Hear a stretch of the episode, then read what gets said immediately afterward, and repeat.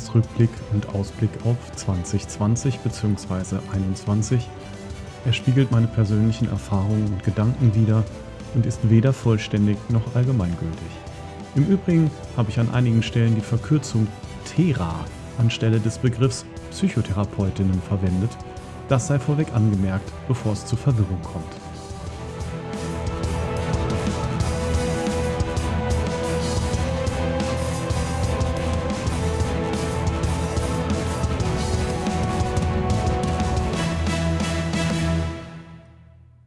Ein Jahr neigt sich dem Ende zu.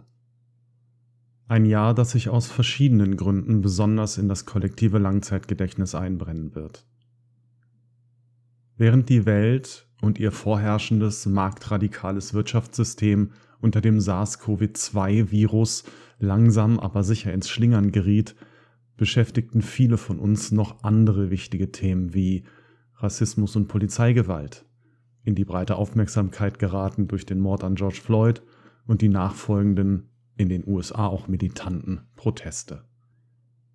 In Deutschland zeigte sich am 22. Februar 2020 erneut die mörderische Realität des Terrors weißer Männer, als ein sich durch rassistische und antifeministische Propaganda legitimiert fühlender Täter seine zehn arglosen Opfer kaltblütig tötete. Gökhan Gültekin, Ferhat Ünvar, Hamza Kurtovic, Mercedes Kirpatsch, Sedat Gülbüs, Kaloyan Velkov, Willi Viorel Paun, Fatih Sarajolu, Said Nessar El Hashemi, Gabriele Ratjen. Der lange vorbereitete Versuch der Ermordeten ein halbes Jahr später mit einer Großversammlung in Hanau zu erinnern, wurde im Namen der Covid-bezogenen Hygienemaßnahmen unterbunden.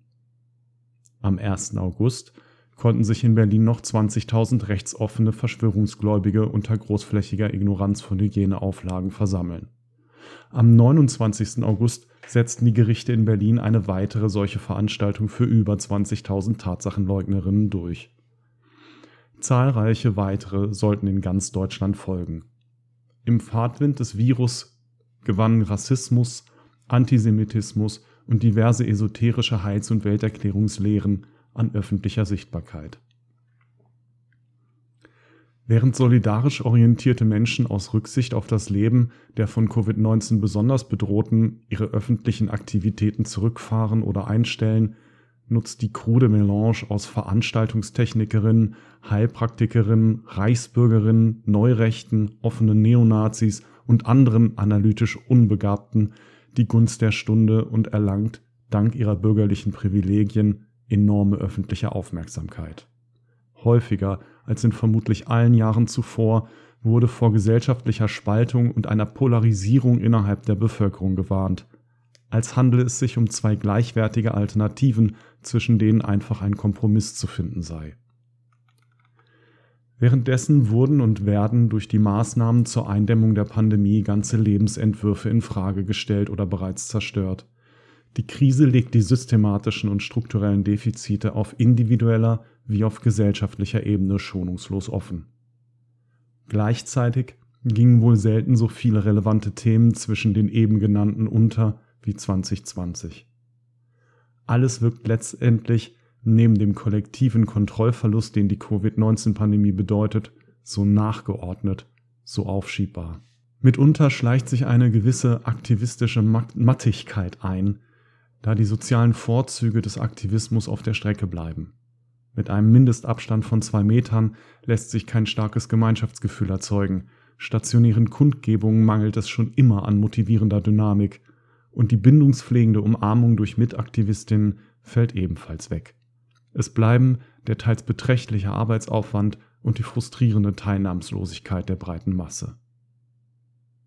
Wie immer, wenn die öffentliche Aufmerksamkeit irgendwie gebunden ist, sei es durch die sommerliche Urlaubszeit, Katastrophen oder internationale Sportveranstaltungen, nutzen zielstrebige Menschen die Gelegenheit, um ihre Interessen besonders eifrig am Rest vorbei zu vertreten. In der Regel bedeutet das eine Verschiebung der Verhältnisse zugunsten einer kleineren Gruppe privilegierter und zum Nachteil weniger gut lobbyierter Gesellschaftsgruppen. Da verschwinden einige Gesetzesentwürfe wieder in Schubladen, andere werden, obwohl wiederholt im demokratischen Prozess oder höchstrichterlich verworfen, wieder hervorgekramt. Anderes läuft stumpf und automatisiert weiter und brennt still so vor sich hin.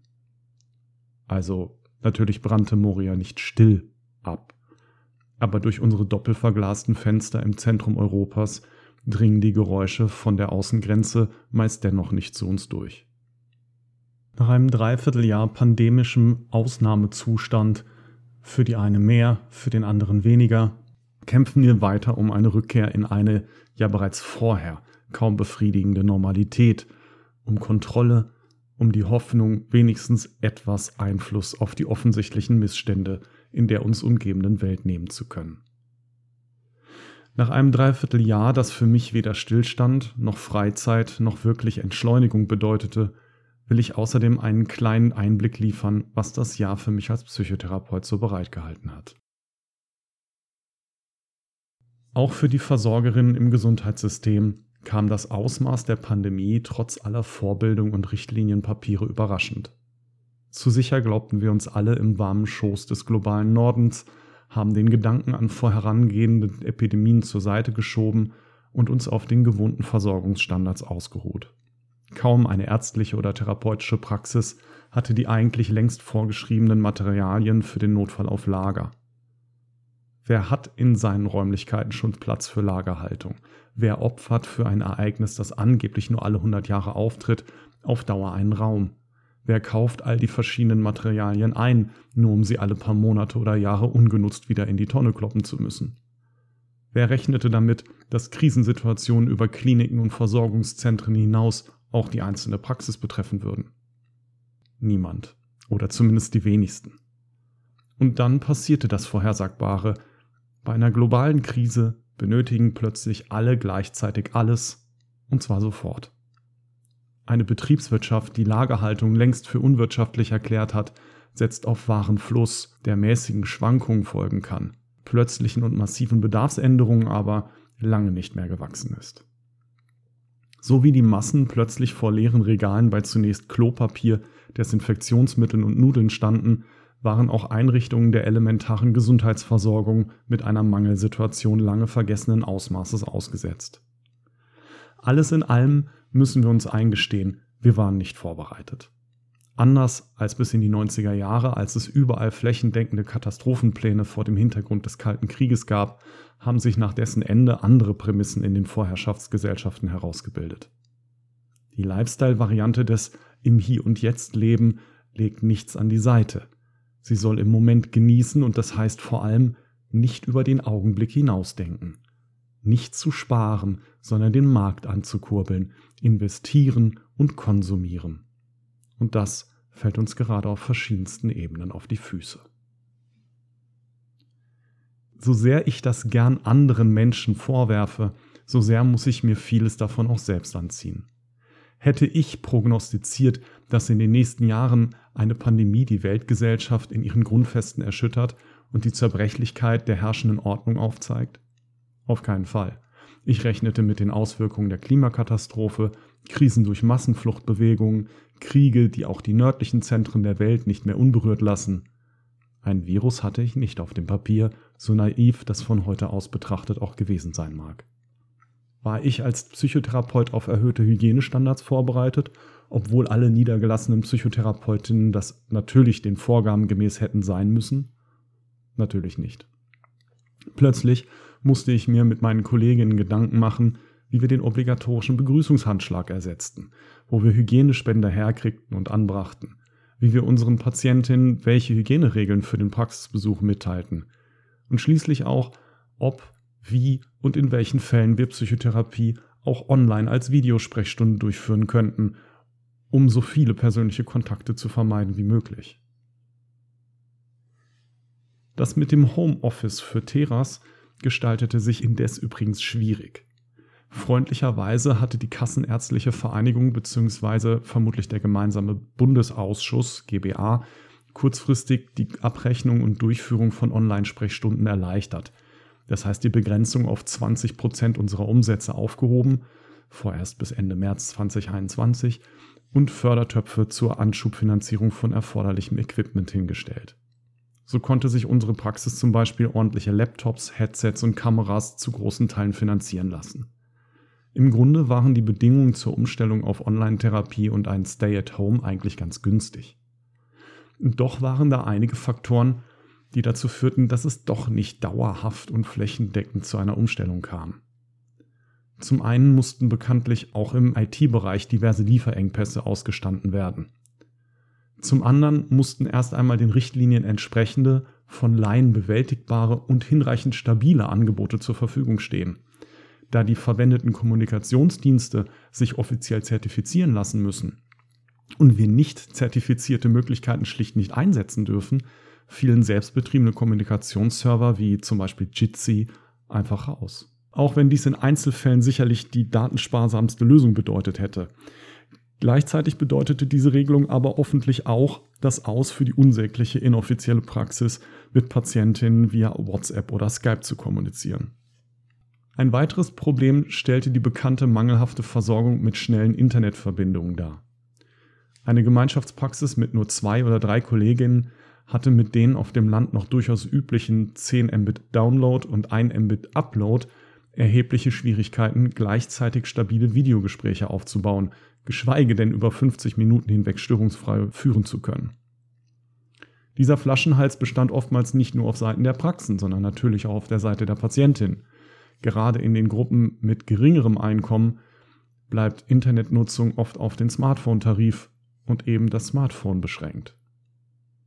Was ein Stay-at-Home für Teras übrigens ebenfalls erschwerte, wir sind quasi verpflichtet, für unsere Arbeit das Haus zu verlassen. Denn offiziell ist es weiterhin nicht statthaft, die Gespräche von unserem Zuhause auszuführen.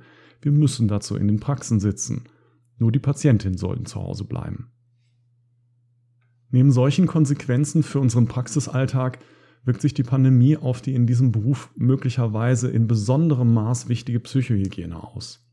Da Teras sich in ihrem Berufsalltag regelhaft mit Themen und Inhalten beschäftigen, die der Rest gerne vermeidet, ist vielleicht nachvollziehbar, dass es unserer Gesundheit mittelfristig nicht zuträglich wäre, wenn therapeutische Gespräche 40 Stunden unserer Arbeitswoche ausmachten und wir zwischendurch nicht auch mal etwas Abstand von unserer Arbeit bekommen würden. 2020 hielt leider auch dahingehend einige wenig erfreuliche Veränderungen bereit. Wie niedergelassene Ärztinnen sind auch wir Teras verpflichtet, uns berufsbegleitend fachlich fortzubilden. Konkret müssen wir innerhalb von fünf Jahren eine gewisse Menge an Fortbildungspunkten sammeln, die über von den Kammern akkreditierte Veranstaltungen erworben werden können. Für mich persönlich waren Kongresse und Workshop-Tagungen immer gewisse Highlights. Denn ein großer Teil der Psychotherapeutinnen arbeitet wie ich in Einzel- oder kleinen Gemeinschaftspraxen. Die Großveranstaltungen boten somit nicht nur die Möglichkeit, unsere Pflicht der Fortbildung zu erfüllen, sondern schlicht auch mal wieder mit Fachkolleginnen in sozialen Austausch zu kommen, alte Bekannte und Freundinnen wieder zu treffen und das Ganze gegebenenfalls mit dem touristischen Besuch der Attraktionen einer Metropole zu verbinden. Sowohl 2020 als auch prospektiv 2021 fallen diese Abwechslungen und Auszeiten weg. Die teilweise in Vorbereitung befindlichen Online-Substitute werden nur das sein können, ein schwacher Ersatz. Neben diesen fortbildungsbezogenen Aktivitäten pflegen eine Reihe meiner Kolleginnen auch eine Leidenschaft für das Reisen, sicher auch, weil durch diese Orts- und Kulturkreiswechsel besonders effektiv Abstand vom Berufsalltag zu gewinnen ist. Auch damit war es spätestens Ende Herbst natürlich vorbei. Gleichzeitig nahm der Bedarf unserer Patientinnen, ich komme später noch auf dieses Thema zurück, natürlich nicht etwa ab. Ich habe also begründeten Zweifel daran, dass die Mehrheit der Kolleginnen dieses Jahr weniger gearbeitet haben wird als in den Vorjahren. Für mich selbst kann ich jedenfalls sagen, dass die reinen Gesprächsleistungen über das Jahr betrachtet auf einem ähnlich hohen Niveau geblieben sind, während gleichzeitig eine Reihe von Aufgaben im administrativen Bereich hinzugekommen sind.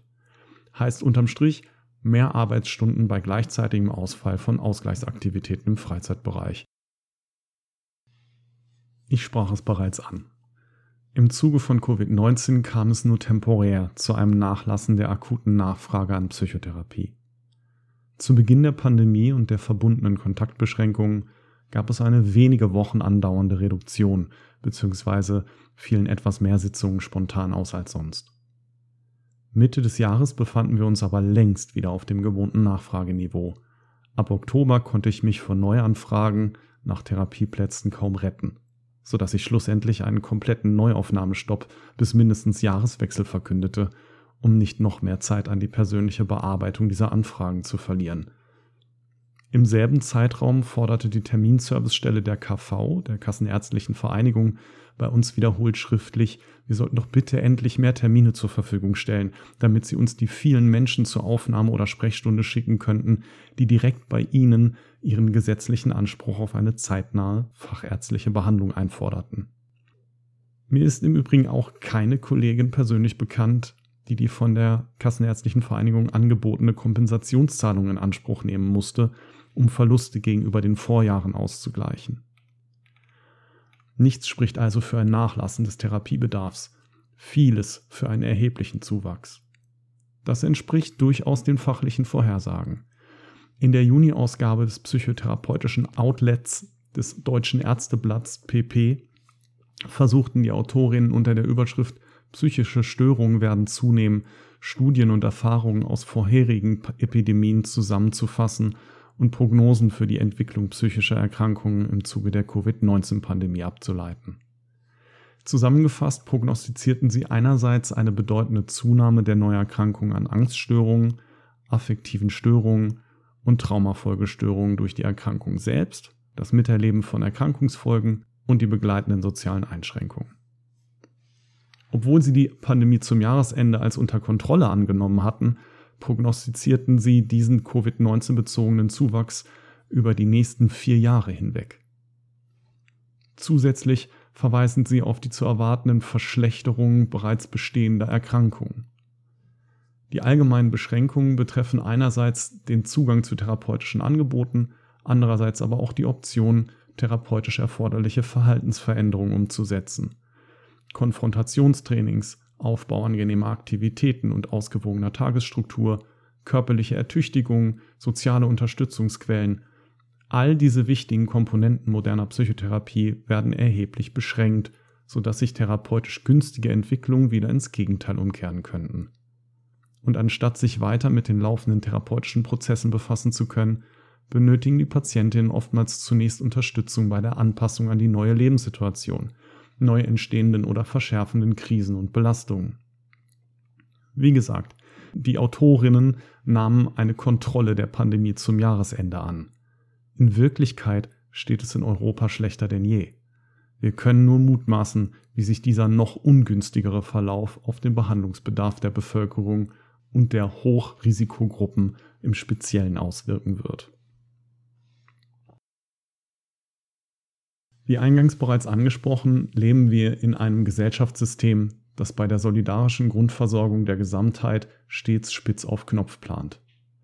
Wer in Prä-Covid-19-Zeiten versucht hat, einen Platz bei ambulanten Psychotherapeutinnen oder einer stationären psychotherapeutischen Behandlung zu bekommen, hat die bisherigen Mängel mit hoher Wahrscheinlichkeit bereits kennengelernt. Die seit 2016 bei den kassenärztlichen Vereinigungen angegliederten Terminservicestellen sind der Versuch, durch bessere zentralisierte Verteilung der vorhandenen Ressourcen den sozialgesetzlichen Vorgaben zu entsprechen. Wir haben als gesetzlich Krankenversicherte nämlich schlichtweg das Anrecht auf eine zeitnahe fachärztliche Behandlung. Ich lehne mich nicht zu sehr aus dem Fenster, wenn ich behaupte, dass mehr als drei Monate Wartezeit auf den Beginn einer Psychotherapie das Kriterium der zeitlichen Nähe nicht mehr erfüllen. Die durchschnittlichen Wartezeiten liegen, seit ich denken kann, deutlich über diesen drei Monaten. Das taten sie auch 2019 noch. Obwohl das Versorgungsangebot durch die Psychotherapeutin selbst seit den Nullerjahren stetig verbessert wurde. Angestelltenverhältnisse, Jobsharing, das Teilen von Kassensitzen brachten neue Kolleginnen in das Versorgungssystem und sorgten für eine bessere Auslastung der vergebenen Abrechnungsgenehmigungen, das heißt zu mehr Therapieplätzen.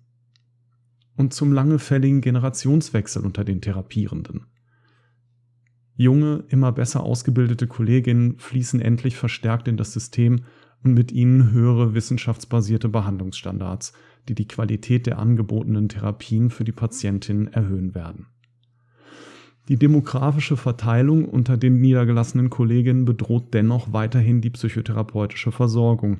Denn während langsam jüngere Teras ihre Arbeit aufnehmen, altert der breite Stamm der Kolleginnen zügig auf den Berufsaustritt zu. Bereits zu Beginn der Zehnerjahre wurde von den Berufsverbänden gewarnt, dass eine Versorgungslücke aufgrund unzureichenden Nachwuchses und dem plötzlichen Wegfall der größten Alterskohorte unter den zugelassenen Teras drohe. Jetzt spitzt sich europaweit die Lage durch die Pandemie zu. Wie wollen die Länder der absehbar deutlich erhöhten psychischen Belastung ihrer Gesellschaften Rechnung tragen? Die Pandemie endet nicht mit der Durchimpfung irgendwelcher Bevölkerung, denn sie wird sich sekundär in Form psychischer Erkrankungen fortsetzen. Die privilegierten Teile unserer Gesellschaft, die sich von Covid-19 als Erkrankung nicht bedroht fühlen, werden sich in den nächsten Jahren noch umsehen, wie stark sie selbst dennoch von den Auswirkungen der Pandemie als gesellschaftlichem Phänomen betroffen sein werden.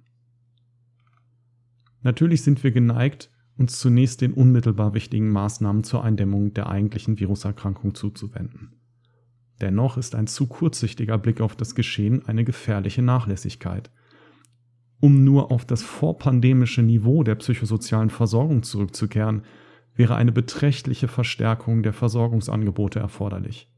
Dabei ist nicht nur die Rede von ambulanten Psychotherapien, auch Freizeit- und Inklusionsangebote, Wiedereingliederungs- und Rehabilitationseinrichtungen sind Leistungen, auf die Patientinnen manchmal zu lange, manchmal und besonders mit regionalen Schwerpunkten sogar vergeblich warten.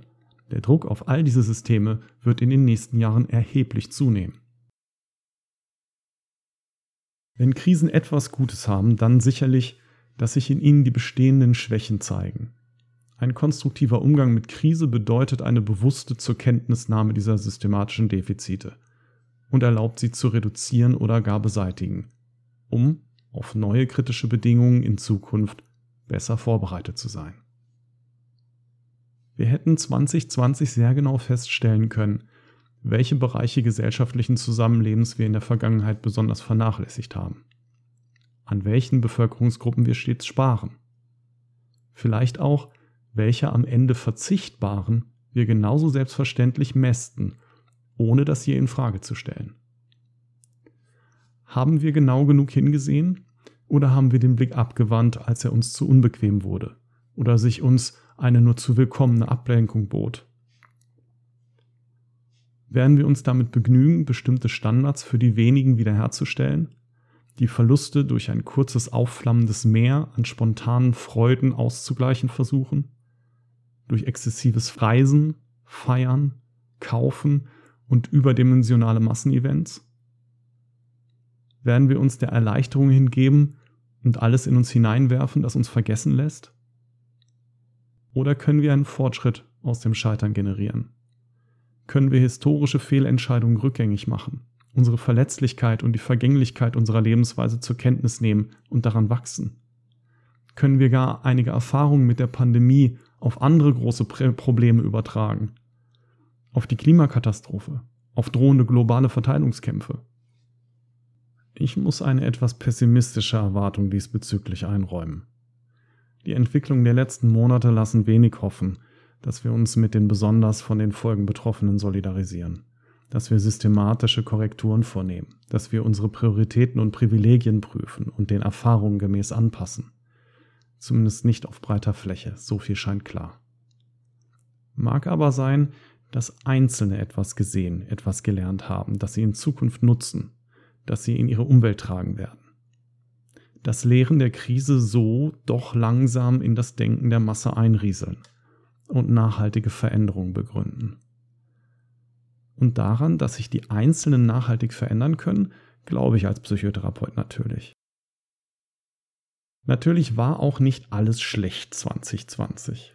Auch gesundheitssystemisch nicht. Die zentrale Beschaffung und Verteilung von Verbrauchsartikeln zur Umsetzung der Hygienevorschriften durch die KV verlief zumindest hier in NRW aus meiner beschränkten Sicht der kleinen ambulanten Psychotherapiepraxis ganz befriedigend. Da wurden schnelle Lösungen gefunden, als sie benötigt wurden, und auch mit der Kommunikation war ich einigermaßen zufrieden. Als Online-Sprechstunden wichtig wurden, wurden unkompliziert Fördergelder verfügbar zur Anschaffung technischer Mittel gemacht und wurden hinderliche Vorschriften kurzfristig außer Kraft gesetzt. Ich denke, sowohl die Behandelnden als auch die Verwaltenden haben sich sehr engagiert, um die Versorgung der Versicherten so gut und so schnell wie möglich wieder sicherzustellen. Mich als Thera hat die Krise gezwungen, ein paar Neuerungen in Angriff zu nehmen, die ich vorher stets aufgeschoben hatte, weil ich mich beruflich so schon gänzlich ausgelastet fühlte.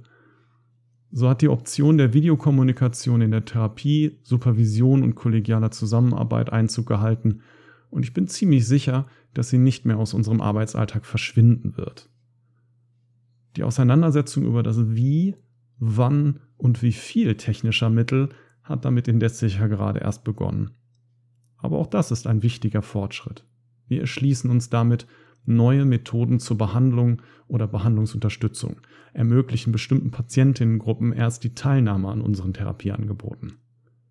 Werden aber auch dafür streiten müssen, die Grenzen und potenziellen Schäden und Verluste eines undifferenzierten Einsatzes technischer Hilfsmittel aufzuzeigen. Die persönlichen Einschränkungen in der Pandemie und die Auseinandersetzung darüber mit von Marginalisierung betroffenen Menschen hat mein persönliches Bewusstsein für meine eigenen Privilegien und meine selbstverständliche Ignoranz ihrer Lebensrealitäten gegenüber geschärft. Damit treffen auch meine Patientinnen nun bei mir auf ein besseres Verständnis für ihre Situationen und Perspektiven, sei es aufgrund chronischer somatischer Erkrankungen, Armut, Leben in gewaltvollen Umgebungen, mangelndem Zugang zu Infrastruktur oder sozialer Isolation. Es gilt für mich, dieses Bewusstsein wachzuhalten, auch wenn die alltäglichen Einschränkungen mich nicht mehr selbst betreffen werden. Wie wird es 2021 weitergehen? Ist es mehrfach zum Schauerjahr erklärte 2020 einfach vorbei und nun erwartet uns die Erlösung? Schließlich ist Trump, naja, fast weg. Der magische Impfstoff, der uns alle retten wird, ist gleich in mehrfacher Ausgabe da. Können wir bald einfach weitermachen mit all dem, mit dem wir im letzten März aufgehört haben? Ich habe ja schon vorweggenommen, dass ich für 2021, 2022 und eventuell auch noch etwas länger danach nicht mit einer deutlich günstigeren Lage rechne. Aber wie so oft ist die Prognose sehr abhängig davon, wessen Zukunft wir betrachten. In der Tat ist zu befürchten, dass mit dem Eintreffen der ersten Impfdosen für einige Menschen die Rückkehr ihrer persönlichen Freiheit bereits begonnen hat.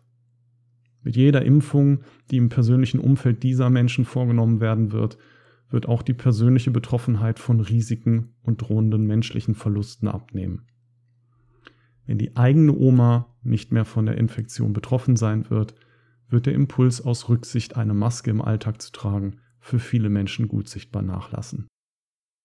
Dass ein bedeutender Teil sogenannter Risikogruppen zunächst nicht in den Genuss der schützenden Impfung kommen wird, weil das individuelle Risiko durch die Impfung vor den Krankheitshintergründen zu hoch oder zumindest zu ungewiss ist, das wird als Motiv genauso wenig ausreichen wie bisher dafür, sich jährlich zum Schutz der anderen gegen die Influenza impfen zu lassen oder vielleicht sogar bei Symptomen eine Maske zu tragen.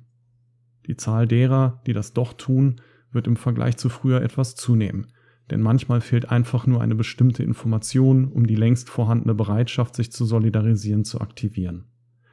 Aber es werden in überwiegendem Maße die Gruppen sein, die bereits auch bei anderen Themen aus Mitgefühl und ethischer Haltung heraus zurückstecken, verzichten, Zeit und Arbeit investieren.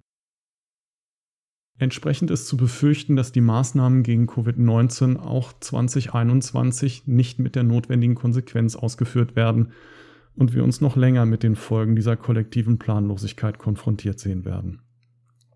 Wir werden fortlaufend und leider wohl auch zunehmend die Auseinandersetzung mit denen führen müssen, die das Tragen eines Stofffetzens vor dem Mund das regelmäßige Händewaschen und das Wahren von Distanz als vergleichbar belastend betrachten wie die stetige Lebensbedrohung, mit der andere Menschen leben müssen.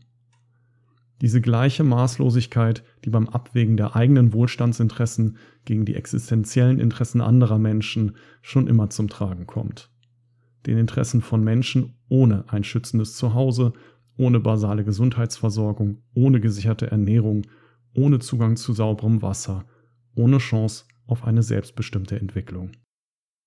2020 wurde eben nicht magisch zu dem Worst Year Ever, wurde nicht verflucht.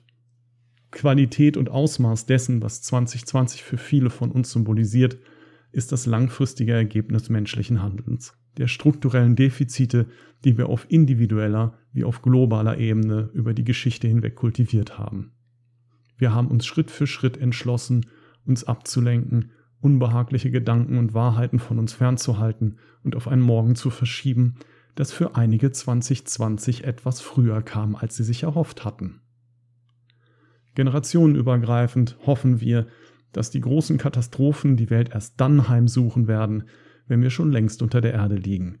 Anlässlich eines natürlichen Todes natürlich, nach einem erfüllten Leben, so mit 123 oder so. Dass diese Rechnung nicht aufgehen könnte, sollte spätestens 2020 allen klar geworden sein.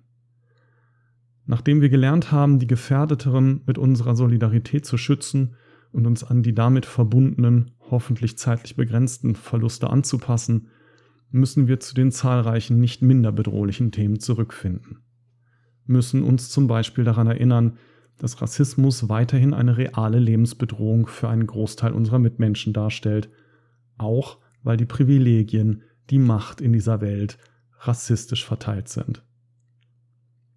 Daran erinnern, dass der Gegenwartswohlstand sich aus dem Raub an den zukünftigen Lebensverhältnissen auf diesem Planeten speist, dass das Prinzip eines sich selbst regulierenden Marktes ein faules und verantwortungsloses Rechtfertigen der eigenen Vorherrschaft und Gleichgültigkeit darstellt und eben nicht zu einer fairen Umverteilung, sondern zur Vergrößerung von Machtungleichheit führen muss.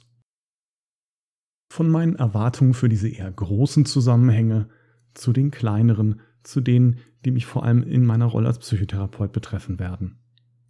Wie bereits beschrieben, rechne ich mit einem anhaltenden Ansturm auf meinen Anrufbeantworter. Ich rechne damit, dass uns zusätzlich die Hausärztinnen und die Terminservicestellen der KV in hehrer Absicht bedrängen werden, ihnen den eigenen wachsenden Druck abzunehmen. Schließlich werden viele von uns ambulanten Teras sich nicht mehr anders zu helfen wissen, als weitere Anfragen abzulehnen und ihrerseits an andere bereits überlastete Stellen weiterzuleiten. Für komplexe Störungsbilder, für die eine 10-Sitzungs-Kurzzeitintervention nun mal nicht ausreichen wird, werden die Wartezeiten auf vermutlich schlechter passende Therapieangebote weiter zunehmen. Laufende Therapien werden durch immer wieder auftretende Lockdowns oder Sitzungsausfälle unterbrochen, im Prozess gestört werden und so an Effizienz verlieren. Das werden auch Online-Sitzungen nicht verhindern können. Als wäre das nicht genug, tritt mit dem 01.01.2021 die elektronische Patientenakte in Kraft. Wir müssen offiziell daran teilnehmen, quasi ab sofort. Die dafür erforderlichen Heilberufsausweise gibt es für Psychotherapeutinnen dabei noch gar nicht. Nicht ein Anbieter steht bisher zur Verfügung. Vom versprochenen Markt weit und breit keine Spur wobei mir zu keinem Zeitpunkt klar war, warum zur Ausgabe von Ausweisen ein Markt geeigneter sein sollte als der längst vorhandene Verwaltungsapparat. Da freue ich mich doch auf den Vortrag beim diesjährigen Remote-Kongress des Chaos Computer Clubs, der uns voraussichtlich weitere Lücken in der in den letzten vier Jahren installierten Telematik-Infrastruktur präsentieren wird. Über diese Katastrophen deutscher marktradikaler Gesundheitspolitik ließe sich wohl ein eigener Podcast füllen darüber zum Beispiel, dass vermutlich 80 Prozent aller Praxen von den Anbietern fachkundig mit einer Reihenschaltung der sogenannten Konnektoren ausgestattet wurden, die zu keinem Zeitpunkt den Sicherheitsrichtlinien entsprach. Deshalb können jetzt wieder neue Subunternehmen uns so bezeichnete Hardware-Firewalls anbieten, die wir ebenfalls monatlich per Abo finanzieren sollen, um die Defizite der bisherigen Installationen auszubügeln. Nichts wächst in diesem Ökosystem so schnell wie die neuen Geschäftsmodelle, mit denen Geld aus dem unterfinanzierten Gesundheitssystem gesaugt werden kann. Aber neben aller Dystopie freue ich mich auch. Ich freue mich auf die weitere Zusammenarbeit mit meinen Patientinnen, mit diesen vielfältigen, wunderbaren Menschen, mit denen zusammen ich versuche, ihre Leben wieder in eine glücklichere Bahn zu leiten. Mit ihnen Möglichkeiten zurückzuerobern, Fähigkeiten auszubauen und ihre Teilhabe an all dem, was wir Gesellschaft nennen, zu verbessern. Ich bilde mir ein, dass sie dabei Kompetenzen entwickeln, die sie bewusster, unabhängiger, selbstbestimmter und im Einzelfall vielleicht auch mitfühlender machen. ich bilde mir gern ein, dass das mein kleiner, aber auch nicht ganz unbedeutender Anteil an Veränderung ist. An Veränderungen, die wir alle im Grunde so unglaublich dringend brauchen. Ob uns das bewusst ist oder nicht. Ich freue mich auf die Zusammenarbeit mit großartigen und engagierten Kolleginnen. Hoffentlich eine Rückkehr in den kollegialen Diskurs und sei er auch nur videophonisch. Ich freue mich auf die Wiederbegegnung mit den Freundinnen und Genossinnen, die für eine bessere, solidarischere, gleichgestellte und offene Welt kämpfen. Hoffentlich irgendwann auch wieder in persönlichem Kontakt. Auf der Straße und in den Zentren.